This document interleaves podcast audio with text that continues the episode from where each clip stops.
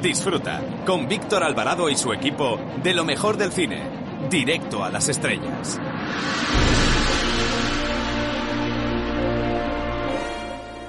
Eh, hola, soy Fernando Tejero y os mando un beso muy fuerte a todos los oyentes de, de Directo a las Estrellas. Chao, se os quiere, chao.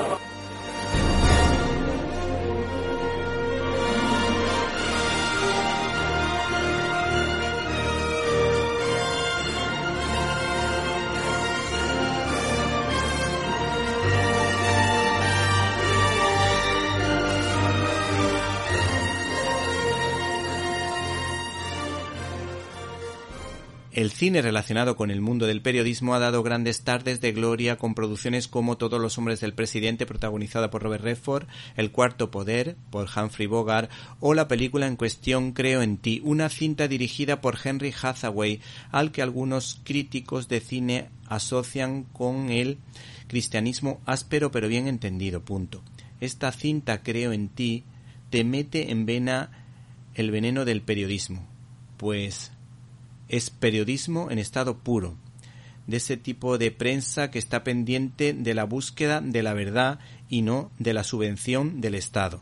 La producción estaba protagonizada por Jane Stewart, que se conmueve ante una señora de la limpieza con una gran fe que está convencida de la inocencia de su hijo, como veremos. Yo creo en ti se estrenó en 1948, unos pocos años después de que Jane Stewart se jugara la vida en la Segunda Guerra Mundial, pues había sido piloto de bombarderos en la Segunda Guerra Mundial.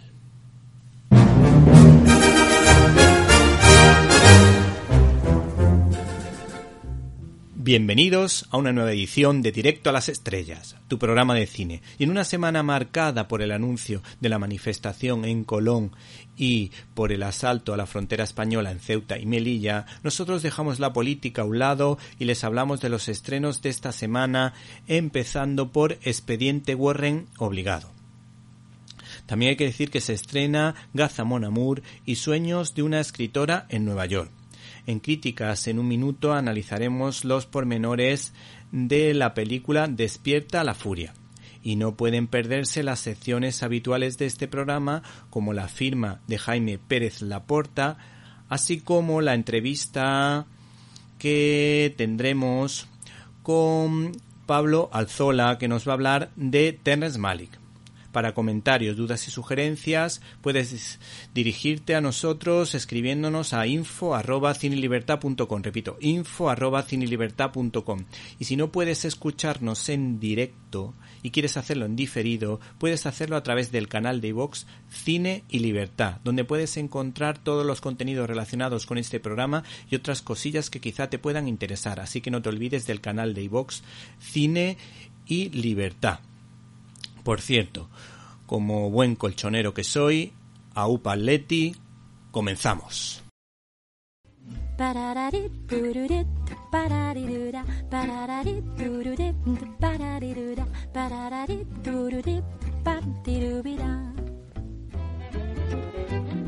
Sígueme, ¿quién soy? Dímelo, sígueme, tu doble soy yo, sígueme, quizá yo sea tú. Jaime Pérez Laporta tiene la pluma de los grandes escritores del siglo de español escribiendo sobre cine y educación en su diario de un profesor. Hola Víctor, una semana más os traigo otro episodio de mi diario de un profesor cinéfilo. Hoy vamos a hablar de Argo, película que se llevó el Oscar en 2013 y cuyo director Ben Affleck siempre parece estar en el ojo del huracán o en el claro oscuro de alguna controversia. Tanto su vida privada como su actuación han dado mucho de sí en la crítica, se han dicho cosas muy buenas y cosas muy malas, y en la opinión pública también, las revistas del corazón, etcétera, etcétera. Pero donde ha brillado indiscutiblemente el actor Ben Affleck es, curioso, en su papel como guionista del indomable Will Hunting, cuando recibió el Oscar al mejor guion en los años 90, y en la dirección de Argo, esta película que, como digo, recibió el Oscar en 2013. ¿Por qué yo, profesor, quiero traer a este diario una película que trata del rescate de los rehenes de la embajada estadounidense de Teherán en 1979? La historia entre Estados Unidos e Irán lleva siendo tormentosa y tortuosa desde los años 50, cuando la CIA decidió respaldar al Shah frente al gobierno supuestamente democrático. No me voy a poner en la piel de ninguno, ni en el papel de ninguno, ni voy a favorecer más a uno que a otro. La cuestión es que el fundamentalismo islámico apareció y explotó en aquellos años 70 y desarrolló una revolución que le explotó en la cara a Estados Unidos, en forma, por ejemplo, de una toma, una invasión de la embajada en Teherán en 1979. Bien, como profesor de historia el tema me interesa muchísimo, como alumno en la universidad ya oí a algún profesor decir que la reconstrucción que hace Affleck del conflicto histórico es bastante fiel a los hechos, al menos esa primera parte de la toma de la embajada. En fin, que pensaba que no es una película mm, que es para aprender, pero va mucho más allá, el argumento va mucho más allá. Argo es en realidad la historia de cómo la CIA consigue sacar del país con éxito a un grupo de los trabajadores de la embajada que escaparon antes de que los revolucionarios iraníes apresasen al resto. Y, escapando por las calles de Teherán, consiguieron refugiarse en la Embajada de Canadá. Para sacarlos de allí, un agente de la CIA piensa un plan brillante, la filmación de una película canadiense de ciencia ficción. La idea es crear un rodaje falso en Irán, una producción falsa en Irán, y realizar todos los pasos necesarios para fingir una película que jamás existió y que se titularía Argo. En realidad la película encubría, claro que sí, la extracción de esos miembros de la embajada estadounidense. Aquí podemos ver que la película no es solamente histórica, sino que también es, vamos a decir, vocacional. No es absurdo que Affleck la dirija y actúe en ella, tampoco que grandes estrellas como John Goodman o Alan Arkin o incluso Brian Cranston hayan participado. En realidad es que es un homenaje al cine, aunque sea algo irónico, que salvó por una vez de un triste final a una panda de audaces funcionarios estadounidenses. Parece que Affleck ha querido contarnos un acontecimiento de la historia reciente desde la perspectiva que a él más le afecta o que a él más le gusta, el cine. Y no parece descabellado que un alumno de historia se enfrente a ella desde la perspectiva que más le seduzca. Por esa vía se puede aprender mucho. La vocación al cine de muchos actores y cineastas a veces suena fantasiosa cuando la explican con grandilocuencia, pero en esta película no hay esa grandilocuencia. El montaje que hace la CIA para producir la película Argo eh, tiene que ser cutre, porque si no, una película canadiense y una película eh, de ciencia ficción no podría desarrollarse en los años 70. Así que tampoco es un gran homenaje al cine. Pero no importa, porque la película cutre sirve para algo más. Una hazaña que tuvo su peso en un conflicto internacional muy señalado. Y los amantes del cine pueden, con esa misma película, no solo amar el cine, sino también amar la historia. Y los amantes de la historia, por cierto, pueden con esta película no solo amar la historia, sino también amar el cine. Al final, todos calzamos de uno u otro pie, todos tenemos debilidades, y hacer de esa debilidad virtud para aprender mucho más consiste en un gesto tan simple como el que hace Affleck, interesarse por la historia pero en su relación con el cine, que es lo que a él le gusta. Y así Affleck ha entendido un pelín mejor el conflicto con Irán y nosotros también.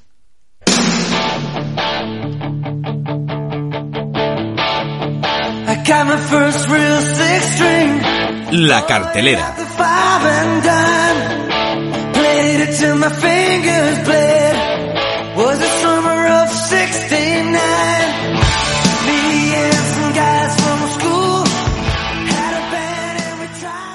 No suele ser habitual que yo abra la sección de cartelera recomendando una saga o una película de terror, pero el caso de Expediente Warren es realmente llamativo, ya que cuenta la historia verídica de matrimonio Warner, que eran unos estudiosos de lo paranormal. Dos católicos practicantes que tenían fe y que cuando analizaban estos casos eran bastante rigurosos a la hora de tomar decisiones. En esta ocasión llega la tercera parte de estos expedientes, también basado en hechos reales como los dos anteriores. Este se titula Expediente Warren obligado por el demonio. Tenemos las declaraciones de Patrick Wilson que habla de este producto que nos hará saltar en la butaca. Cuando tienes miedo te sientes vivo. Puede que sea por ese chute de adrenalina, pero te sientes realmente vivo. Ver un film de terror en un cine es una experiencia única.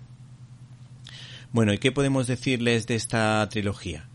Bueno, pues podemos decirle que es una trilogía que es realmente entretenida, que da miedo de verdad porque todo lo que ocurre está basado en hechos reales y de hecho al final de cada una de estas producciones pues siempre conviene quedarse para ver los créditos porque se ven las fotos reales de esos casos que existieron precisamente en la realidad y valga la redundancia. El caso es que esta historia eh, está ambientada en los años 80 en Connecticut en la que, por lo visto, una mujer eh, asesinó a su casero dándole cuatro puñaladas. Pero la sentencia es lo realmente curioso porque fue la primera vez que en un tribunal norteamericano la defensa alegó posesión demoníaca. Hay que decir que, según se cuenta en fotogramas, pues el matrimonio de expertos en lo desconocido aseguró que el ser que habitaba en el niño no había desaparecido, sino que se había mudado a su cuerpo. Estás escuchando Directo a las Estrellas. Víctor Alvarado. Cuando se trata del conflicto judeo-palestino, uno suele posicionarse del lado de Israel porque entiende que los países de alrededor quieren acabar como sea con ese país que de alguna manera tiene más vínculos con Occidente que con Oriente. Sin embargo, hay que decir en honor a la verdad que la última intervención de Israel atenta o ha atentado contra el derecho internacional. El caso es que se estrena una película de ese lugar, de los hermanos Nasser, Tarzán y Arab. Una producción que ha recibido premios importantes en Venecia y Toronto, así como en España, obteniendo, por ejemplo, la espiga de plata. ¿Y qué más te podemos decir? Pues te podemos contar que estos hermanos, licenciados en Bellas Artes, nos explican de qué va esta historia. Pues dicen que se trata de un hecho real, el de Gaza Monamur, en la que estos realizadores pues han querido afrontar esta historia desde un punto de partida de que las historias sencillas son siempre las más bonitas. Y dicen lo siguiente, y lo hemos hecho con un tono divertido, a veces con un toque amargo, pero siempre dulce y melancólico, con las idas y venidas de los protagonistas, con un momento compartido bajo un paraguas, un intercambio de miradas en el mercado. Está plagada de momentos coreografiados entrañables abrimos nuestro canal habitual de comunicación invitándoles a que entren en Facebook con el nombre Víctor Alvarado, guion directo a las estrellas. Esperamos su comentario. Arroba Cine Libertad es nuestra cuenta de Twitter. Para escuchar tus agudos comentarios te esperamos en arroba Cine Libertad.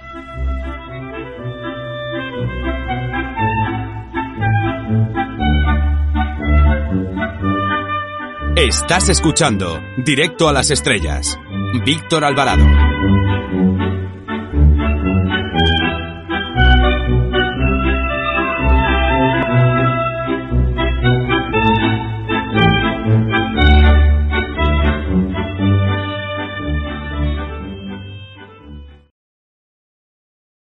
Y después de haber escuchado las declaraciones de estos dos cineastas palestinos a fotogramas, pasamos a hablarles de una película que tiene un título bastante atractivo, Sueños de una escritora en Nueva York.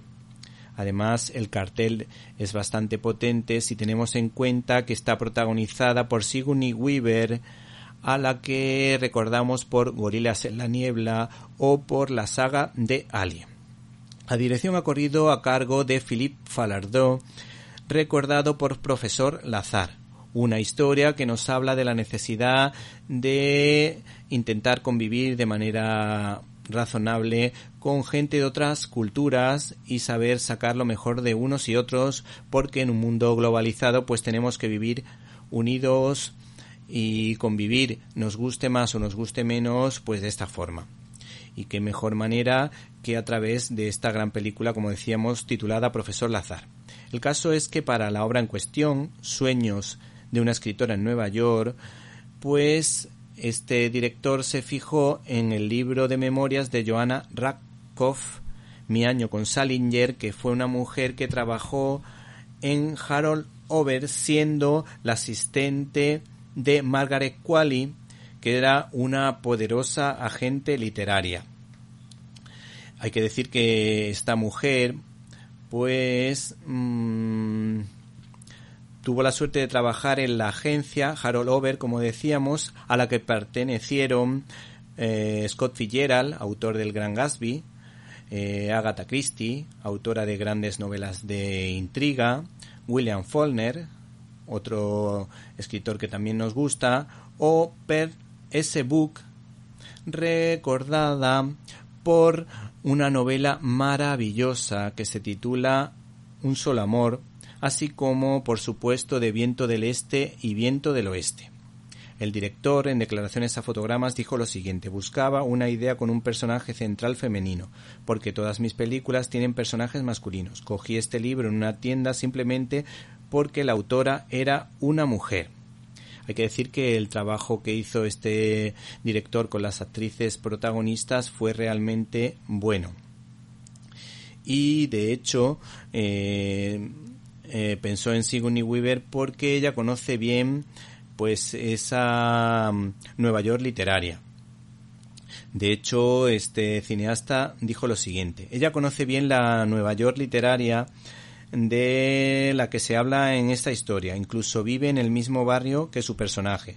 Cuando nos reunimos cerca de su casa hablamos de literatura y de teatro, y vi que no solo era ideal para el personaje, sino que podía guiarme con matices de ese mundo para mí ajeno. Arroba Cine Libertad es nuestra cuenta de Twitter. Para escuchar tus agudos comentarios te esperamos en arroba Cine Libertad.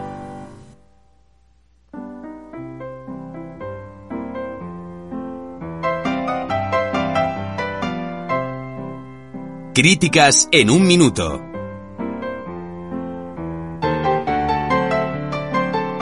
Estás escuchando Directo a las Estrellas. Víctor Alvarado.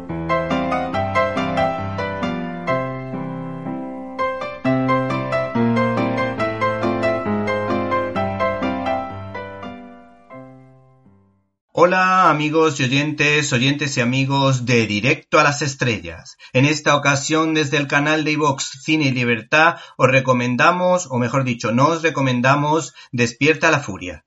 El ritmo de trabajo de Jason Stanham es difícil de seguir. A poco que se lo proponga este intérprete altamente encasillado que nunca pensó en que iba a ser artista, superará con creces a Sylvester Stallone en sus películas Rambo y Cobra, Arnold Schwarzenegger y Terminator, Clint Eastwood y Harry, Mel Gibson y Arma Letal o Bruce Willis y La Jungla de Cristal. El caso es que este señor vuelve por enésima vez a la gran pantalla ya que se estrena Despierta la Furia que está dirigida por Guy Ritchie. Todo un clásico del cine de acción dinámico, ácido en su humor y original al que recordamos por Snatch, Cerdos y Diamantes o por las entretenidas y divertidas historias contadas en la saga de Sherlock Holmes que contó con dos estrellas como Jude Law y Robert Downey Jr.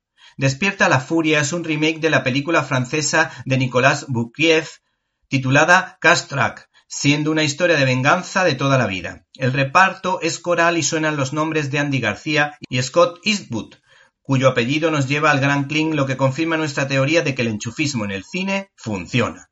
El actor protagonista es totalmente inexpresivo como si de una esfinge de mirada hierática se tratara. Lo bueno que tiene es que no hace falta irse a Egipto para ver este tipo de escultura. Los villanos y los héroes no tienen matices que distingan a los unos de los otros. El trabajo del cineasta Guy deja mucho que desear porque el guion es bastante flojo. Además, este tipo de argumentos los hemos visto muchas veces y nos lo sabemos de memoria. A mi juicio es un subproducto, una especie de serie B de gran presupuesto, aunque pueda sonar contradictorio. El humor es bastante burdo, aunque en algún momento pueda tener algo de gracia. El realizador intenta, por otra parte, hacer alarde del dominio del plano secuencia, del uso del plano secuencia, pero acaba mareando al espectador, pues todo parece muy forzado. El tema principal de la producción, como habrán imaginado, es el de la venganza de un padre cuyo hijo ha sido asesinado. El realizador nos ofrece una variante del castigador de Marvel, pero más superficial, en la que el uso de la violencia es excesivo y a veces desagradable.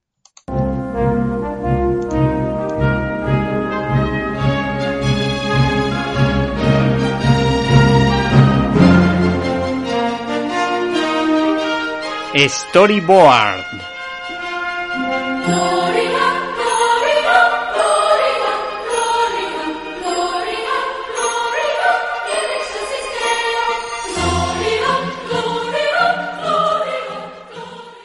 Los lazos que nos unen con nuestros hermanos hispanoamericanos son grandes, pues compartimos la fe cristiana, la lengua y la cultura. De hecho, el Reino de España, mm, durante muchos años, eh, empezando por los reyes católicos, trató a los indios como ciudadanos de pleno derecho. Se favoreció el mestizaje y las zonas conquistadas eran consideradas provincias españolas a diferencia de otros países que los convertían en simples colonias, creándose varias universidades. El caso es que la editorial Planeta se ofreció a recuperar la tira completa de las aventuras de Javico titulada La selva misteriosa, publicada en el comercio de Perú.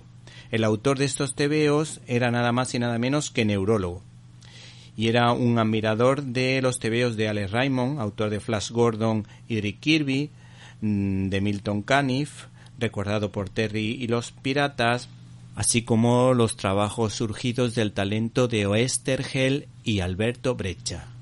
Hay que decir que este señor respondía al nombre de Javier Flórez del Águila, del Trujillo peruano, hermanado en parte por el Trujillo extremeño en el que nació mi abuela Valentina.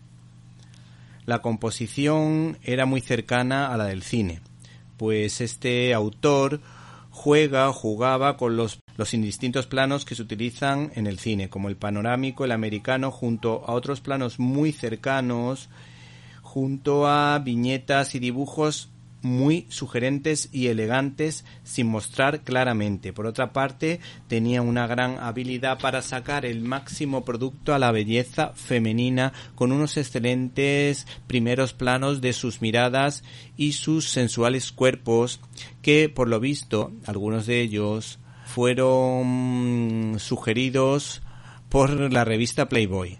Según tengo entendido, eh, el tema de la presencia femenina era una constante en su obra y además puede entenderse como un homenaje a su madre. Según el autor del prólogo, se entiende que Javico, su protagonista, tiene el poder de hacer justicia siendo la mirada de un hombre cualquiera que trabaja, paga impuestos y tiene una familia, e incluso acompaña y asiste a su mujer en el parto. Hola, me llamo Inigo Montoya. Tú mataste a mi padre. Prepárate a morir. Estás escuchando el directo a las estrellas con Víctor Alvarado.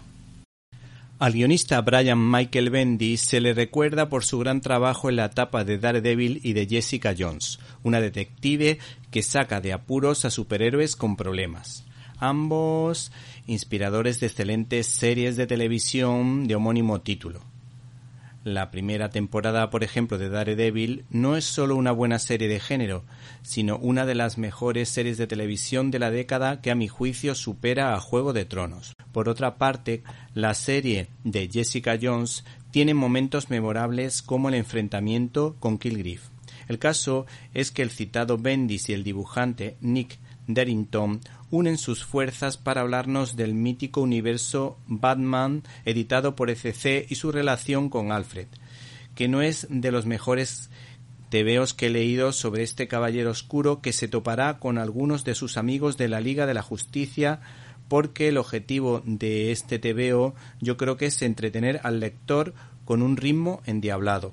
No obstante, debemos fijarnos en la importante viñeta realmente impactante a página completa en el callejón donde fueron asesinados los padres de Bruce Wayne, que es realmente significativa, así como en la viñeta en la que el hombre murciélago aparece como uno de los elegidos para portar el anillo del siguiente modo por parte de esos seres tan peculiares a los que yo denomino la corporación de los linternoides, que eligieron Acuérdense al famoso linterna verde con pavor al amarillo como les ocurre a los actores de cine y de teatro.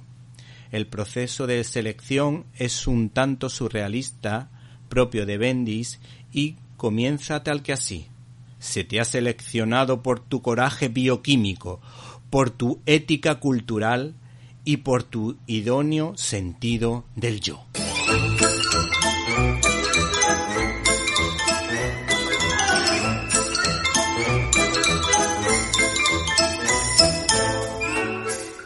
Estás escuchando Directo a las Estrellas.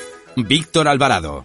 Nuestro invitado de esta semana es un experto en el cine religioso o de hondo calado, ya que ha estudiado la filmografía de Tom McCarthy, Tarkovsky, Bagda y muy especialmente de Terence Malick. Es doctor en humanidades por la Universidad Juan Carlos I y es el autor del cine de Terence Malick, La esperanza de llegar a casa, y editado por EUNSA. Eh, saludamos a Alzola, Pablo Alzola. Buenas tardes. Hola, buenas tardes, Víctor. El libro tiene varios capítulos, pero hay uno que me ha llamado poderosamente la atención, pues este cineasta es capaz de trasladar a la gran pantalla lo que dos grandes pintores como Edward Hopper y Andrew White han pintado. ¿Qué destacarías de esa faceta del cineasta? Pues esta relación entre el cine de Malik con la pintura de Edward Hopper y de Andrew Wyeth, bueno, la han destacado ya muchas personas y creo que mm, la bueno, habría, habría que decir que el primero que la destaco es el director de fotografía de la película Días del Cielo, que es Néstor Almendros. Y en, su, en sus memorias, que se titulan Días de una cámara, él dice que creo recordar que Malik es una persona que además de tener una cultura americana, también tiene una cultura europea y en general una cultura muy amplia y que tiene muchos conocimientos de pintura.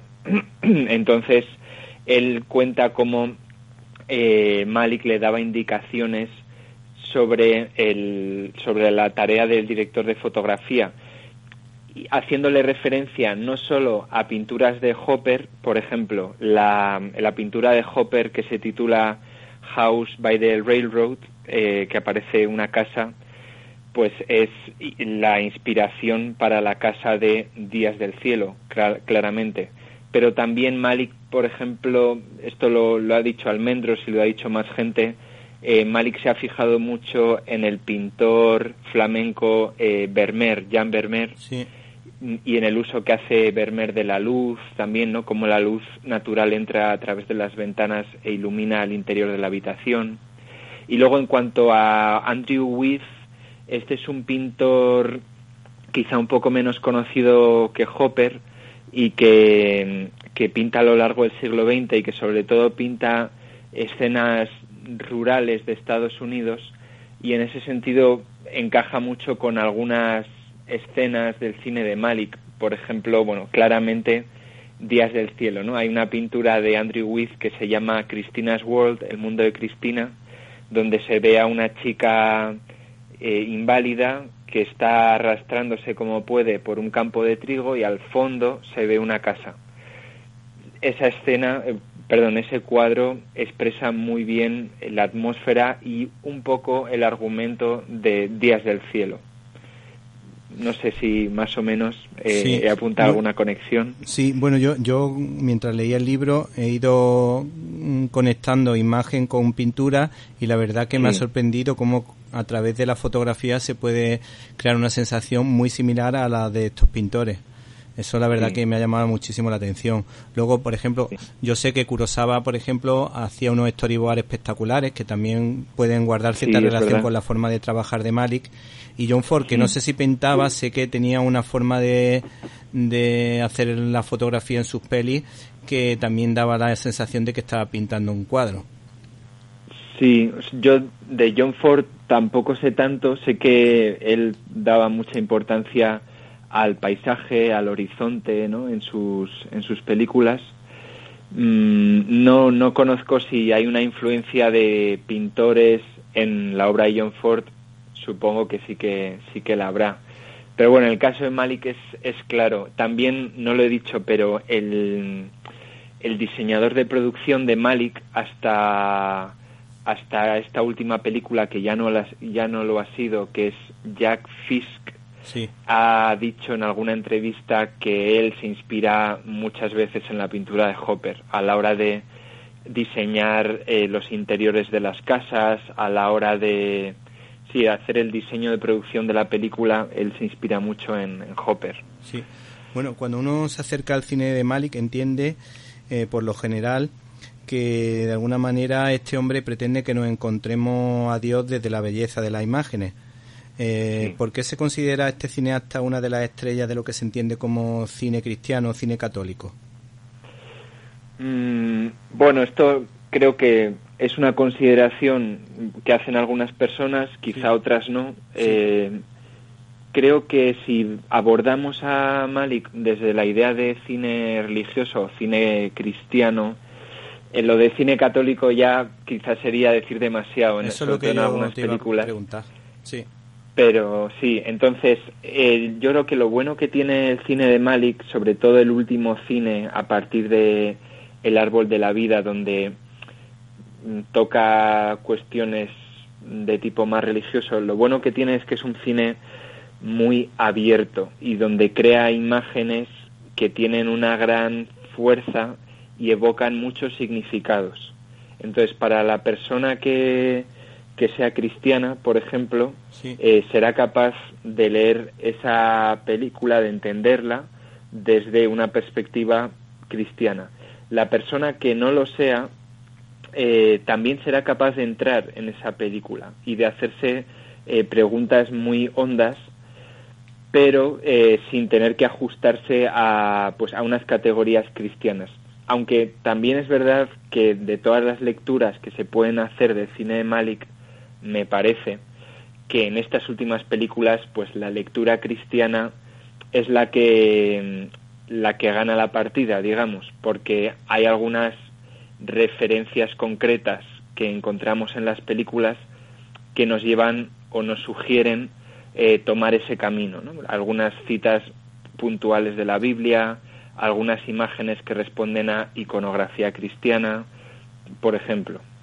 Sí, la, la verdad que eh, lo que tú dices. Yo creo que también es un cine abierto. También eso es bueno, que sea un cine abierto porque así eh, de diferente, desde diferentes ángulos se puede o encontrar a Dios o por lo menos dar sentido a algunas de las preguntas que todos nos hacemos. Que el sentido de la vida, aunque se quiera negar ahora en algunos sitios, que las humanidades se quieran apartar a un lado, la religión también se quiera apartar a un lado, en, a nivel académico yo creo que eh, la religión, la filosofía, la ética, yo creo que son asignaturas que deben seguirse impartiendo.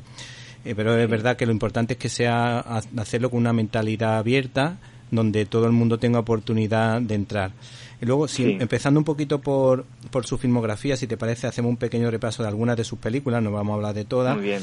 Eh, yo creo que es interesante acercarse a Malas Tierras, una película protagonizada por Martin Singh y Cissy Spacek, que es un, un tanto distinta a lo que estamos acostumbrados de este director. Ya sabemos que todos los inicios son a veces son complicados. ¿Tú qué destacarías de esta película? Mm, bueno, a ver, puedo destacar muchas cosas. Eh, es una película distinta a lo que va a venir después, aunque la que viene posterior a esta, que es Días del Cielo, guarda mucha relación. Quizá el salto venga con la siguiente, que es la línea roja, también porque hay un salto temporal, ¿no? De 20 años. Pero esta primera película eh, me parece que es muy valiosa mm, y como también como película al margen de la trayectoria de Malik, me parece que es una película muy valiosa en cuanto a las interpretaciones que hace Sissy Spacek, que es muy joven, que hace también Martin Sheen. Em, me parece también muy valiosa en cuanto al, al, tema visual, ¿no? a la creación de imágenes, que ya las imágenes que aparecen en Malas Tierras tienen una gran fuerza. Y luego también sí que, aunque luego Malik toma estilos distintos, pero en, el, en ese origen, en Malas Tierras, yo creo que ya está la semilla de muchas cosas que luego Malik va, va a desarrollar más. Por ejemplo, la voz en off, que es un rasgo muy característico del cine de Malik, que además es una voz en off que no tiene una función narrativa, sino que tiene una función más bien introspectiva, de eh, meternos en la interioridad del personaje, en lo que se pregunta el personaje, por lo tanto tiene un cierto aire filosófico. Luego también la importancia de la naturaleza y de cómo la cámara de Malik a veces se para a mirar aspectos de la naturaleza que no tienen que ver con la, con la narración de la película. Eh, y luego esos personajes que están en camino, que están haciendo un viaje, en este caso no saben muy bien ni hacia dónde van, ¿no? Pero el tema de personajes en un viaje, en una búsqueda, pues ya anticipa cosas que van a venir después.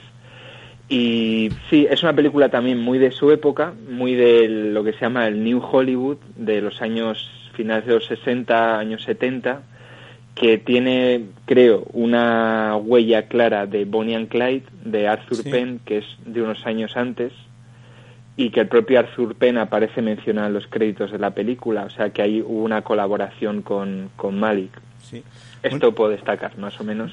Mientras me preparaba un poco la película mm, eh, To the Wonder, porque era una de las que te quería preguntar, porque siempre me había llamado la atención, pues la tuve que ver con muchas pausas. Entonces tuve la oportunidad de fijarme en muchos detalles, porque la veía con los niños, pero había alguna escena que, que no veía conveniente y la cambiaba. Entonces la, he, tenido, he tenido la oportunidad de ir disfrutándola casi, casi como si fuese una miniserie de, de minutos de pocos minutos no y entonces una de las cosas que me ha, más me llamó la atención fue la idea de que eh, apareciera la historia un sacerdote confundido que poco a poco va recuperando, recuperando su fe eh, sobre todo cuando se preocupa por los demás. Lo que también me chirrió, y tengo que decirlo, que mm, fuese precisamente Javier Bardem el que diese vida a ese personaje. Eh, porque sabemos que aquí en España pues a, uno le cae muy bien y a otro no, nos caen tan simpáticos. independientemente igual no se parecen a un sacerdote ¿no? sí sí independientemente de que Javier Bardem en algunas actuaciones pues está realmente bien. Sí. Sí sí sí. Eh, a mí me parece que en To The Wonder Javier Bardem hace un papel increíble. Mm, yo la recuerdo bien la primera vez que vi la película, que la vi, la vi en mi casa, estaba yo solo, y me dejó, en general, toda la película me dejó bastante impactado porque creo que si te dejas llevar por la película, la película es muy evocadora y sugiere muchas cosas y con mucha fuerza y el personaje de Javier Bardem y la historia del padre Quintana, que se llama, es, es muy, muy interesante porque es un sacerdote que está pasando por una, un periodo de oscuridad interior. Yo creo que no sería tanto alguien que pierde la fe, no creo que vaya de eso el conflicto, sino alguien que está pasando por un periodo de oscuridad interior en el que no siente a Dios, ¿no? ha perdido el sentimiento de la cercanía de Dios, sabe que tiene fe en un sentido más racional, pero no tiene ese sentimiento o esa sensación. Y entonces está en oscuridad, ¿no? Y, y como tú has dicho, hacia el final de la película se produce un descubrimiento y es que él ve que Dios está presente en las personas de su alrededor. Él le trasladan desde el pueblo en el que está, le trasladan a otro lugar, a una parece que es como una residencia de ancianos y de enfermos y cuidando a esas personas ve de modo más claro eso, ¿no? que, que Cristo, como él dice, está pues a mi izquierda, a mi derecha, delante de mí, detrás de mí y es un momento muy Malik, ¿no? El momento en el que él lo descubre es un momento muy propio del cine de Malik. Sí. En cuanto al final de To The Wonder, eh, esa pequeña luz que se enciende en el último fotograma, yo por lo menos la entiendo como una luz de la resurrección, una luz de esperanza eh, ante la adversidad. Estoy bien encaminado porque yo esa escena la vi varias veces porque no la llegaba a entender. Sí, es muy curioso. Eh, iba tan, era tan a, la, luz sobre el rostro de ella, ¿no? Sí. Al final del todo.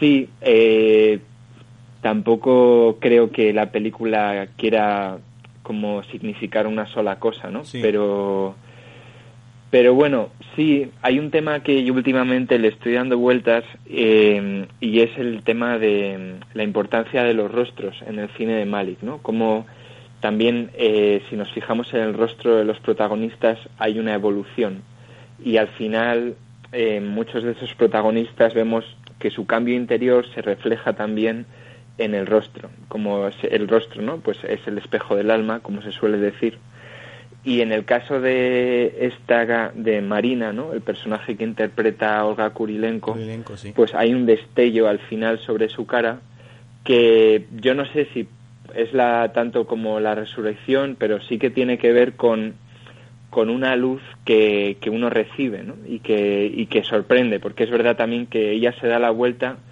y, y se sorprende por esa luz, ¿no? como que la, la encuentra de repente. Sí. Eh, es una no sé es una idea que se le, se le es una imagen que se, se, puede profundizar en ella pero que sí parece que es una luz que no proviene no sé no proviene de algo como eh, fácil de explicar no algo como natural no sino que es una luz que viene de repente y que le sorprende sí sí bueno a partir del árbol de la vida hay que decir que pues que el, cine de, de Terrence Malick cambió eh, me ha llamado la atención una anécdota que cuenta en la que se dice que se construyeron varias casas para aprovechar al máximo la luz. Y hay una cosa que a mí por lo menos me chocó, que es que cuando yo fui a ver esta película, es verdad que me parece muy buena, pero creo que es una película difícil de ver y además creo recordar que incluso personas mayores que están más abiertas a los temas de fe, cuando se acercaron a esta película, yo la vi salirse del cine. Entonces, yo querría que tú me explicases qué ves tú en esa película y sobre todo hay una escena que es la de los dinosaurios que a todo el mundo mm, de alguna manera le hace decir esto que viene a que viene mm, como diciendo que no viene a cuento demasiado esta esta escena. No sé, me gustaría tu valoración. Pues a ver, es verdad que en la historia del cine, sobre todo a partir de los años no sé, 40, 50 se hace un, hay como un género cinematográfico que es el cine religioso, ¿no? el cine que pues en España por ejemplo ponen mucho en Semana Santa y quizá cuando alguien piensa que va a haber una película religiosa digamos piensa que va a haber algo de ese estilo, ¿no? o sea una película convencional con una narrativa convencional pero que aborda mm, pues eh, situaciones religiosas, personajes religiosos, tal en ese sentido el árbol de la vida tiene poco que ver con ese género. Pero, mm, o sea, no es una película en este sentido de género religioso, pero sí es una película que consigue eh, crear un lenguaje que es un lenguaje peculiar porque no hay una narración convencional, eh, tampoco hay un uso del montaje convencional, sino que es eh, un uso, es un montaje muy como muy roto, muy fragmentado, eh, como consigue hacer un lenguaje que es capaz de evocar en, en, el, en el, lenguaje del cine preguntas o sentimientos que tienen que ver con pues con la religión o con eso con el ser creyente con, con lo que implica eh, entonces, me preguntabas por la escena de los dinosaurios. Es, la película tiene como, mm, digamos, dos como dos enfoques, un enfoque micro y uno macro. ¿no? El micro es la, la familia, la familia O'Brien, que vive en, un pueblo, bueno, en una pequeña ciudad en Texas, ¿no? en Waco. Pero luego también hay un enfoque macro que ocupa eh, como el primer tercio de la película, más o menos, que es el origen del universo. Y la película se detiene bastante en, en toda esa parte del origen, primero el, el Big Bang, el origen de, de, las estrellas, de los planetas, luego el origen de la vida. Eh, entonces, en ese momento es cuando vemos a unos dinosaurios. Y es la escena de los dinosaurios que creo que te refieres a esa, es cuando hay un dinosaurio herido y aparece otro que está a punto de matarlo, parece, ¿no? Porque intenta aplastar la cabeza con la garra, pero en lugar de hacer eso, pone la garra sobre la cabeza y como que hace una especie de caricia y se va, se marcha. Entonces, en ese momento, por el uso que hay de la música, por el uso que hay de la cámara, porque justo después se enfoca a un río, ¿no? Y por lo que se dice en la voz en off, parece que haya ocurrido algo y que es algo importante para la película. Eh, mi interpretación es que eh, si vemos la película en conjunto, efectivamente ahí ha ocurrido algo. Y es que por, por algo inexplicable, misterioso, un dinosaurio no ha matado al otro, sino que, digamos, como se ha compadecido de él. Ha, tenido compasión, lo ha perdonado, ¿no? se ha compadecido y, y, ha dejado que siga viviendo. Y el gesto con el que expresa eso es con, con la garra, ¿no? con la mano, haciendo una especie de caricia. Ese gesto eh, lo vemos luego varias veces a lo largo de la película, sobre todo hacia el final, cuando Jack le, pide perdón a su hermano por haberle disparado en la mano, el hermano le perdona haciendo ese gesto, le perdona eh, con poniéndole la mano sobre la cabeza. Y más tarde, cuando la familia se reencuentra en ese lugar misterioso que es una playa, el Jack y su padre están juntos, que bueno, se ve que han tenido una relación difícil en su vida, y uno pone la mano sobre el hombro del otro y al revés también. Entonces, ese gesto es, me parece, es un gesto como de perdón, pero es un perdón que no tiene una explicación solamente humana, sino que responde a que ahí hay una, una fuerza que no es solo humana, que está actuando, que sería la gracia, ¿no? desde un punto de vista cristiano, sería como la gracia irrumpe en la naturaleza y en ese primer momento es el de los dinosaurios, ¿no? Sí, sí. Cuando hay, una corriente misteriosa, la gracia que irrumpe y hace que uno no mate al otro. Bueno, la, verdad que esa interpretación tan profunda no había sido yo capaz, capaz de verla. Por otra parte, hay una producción que siempre me han recomendado, pero esta sí no he, no he tenido la oportunidad de verla, que es eh, Night of Cups, en la que aparece Christian Bale, Natalie Portman y Kate Blanchett. Eh, no sé si nos puedes dar un par de pinceladas de la película.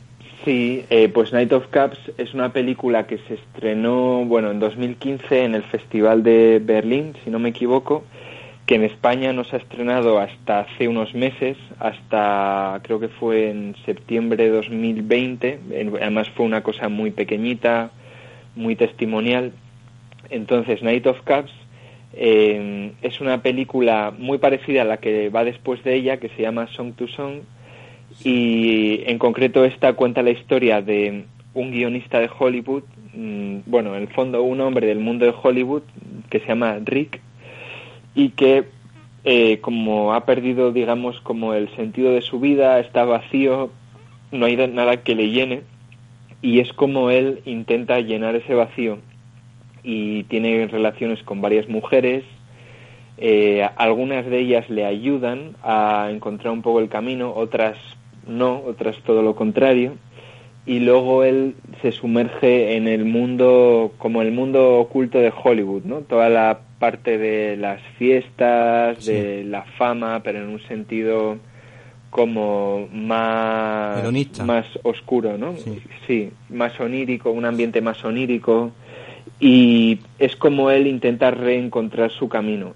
La película empieza con unas palabras que dan un poco la pista, me parece, que la película empieza citando un libro mm, que se titula El progreso del peregrino, que es un libro protestante muy conocido, que habla de un hombre que sale de su ciudad, que se, se llama la ciudad de la destrucción, y emprende un camino hacia otra ciudad, ¿no? hacia la ciudad celestial. Bueno, es un libro evidentemente muy metafórico y, y pues la película de Night of Cups empieza citando el comienzo de este libro por tanto, mm, se nos presenta al protagonista como una especie de peregrino que está intentando encontrar el camino a casa. Sí, puede entenderse, puede entenderse como la cantidad de matrimonios que ha tenido Terren Malik, porque si se considera católico tanto tantos matrimonios y tantas Sí. nulidades es un poco raro. Sí. Entonces no sé si, Sí. si a mí por lo que me has contado del argumento me ha ido recordando a las vidas que ha- por las que ha pasado Terren Malik. No sé si coincides conmigo. eh, a ver, es verdad que muchas personas,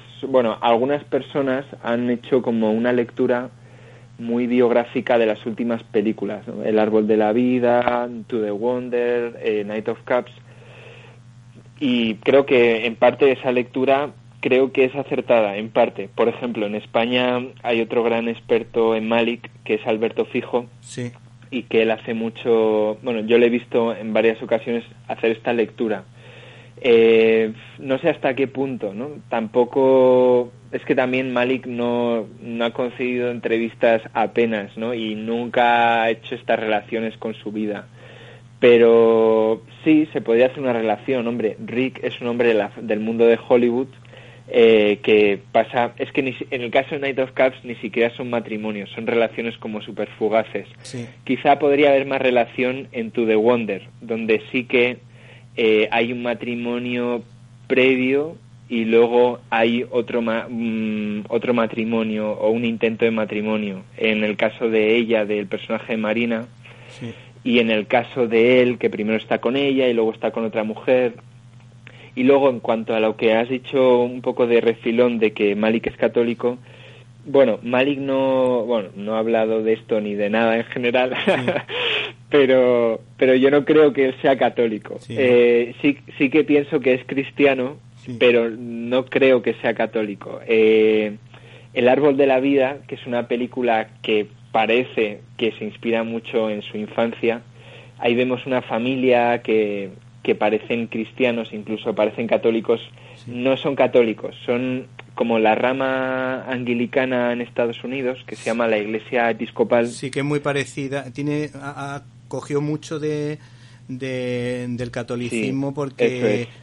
mm, para evitar conflictos, para, para que la parte católica inglesa se sintiese un poco acogida por esa ese que fuese como una especie de anglicano católico.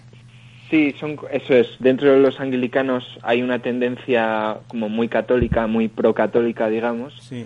Y, y, en, y en Estados Unidos pasa igual. Entonces, eh, sí, es lo que vemos ahí en la película.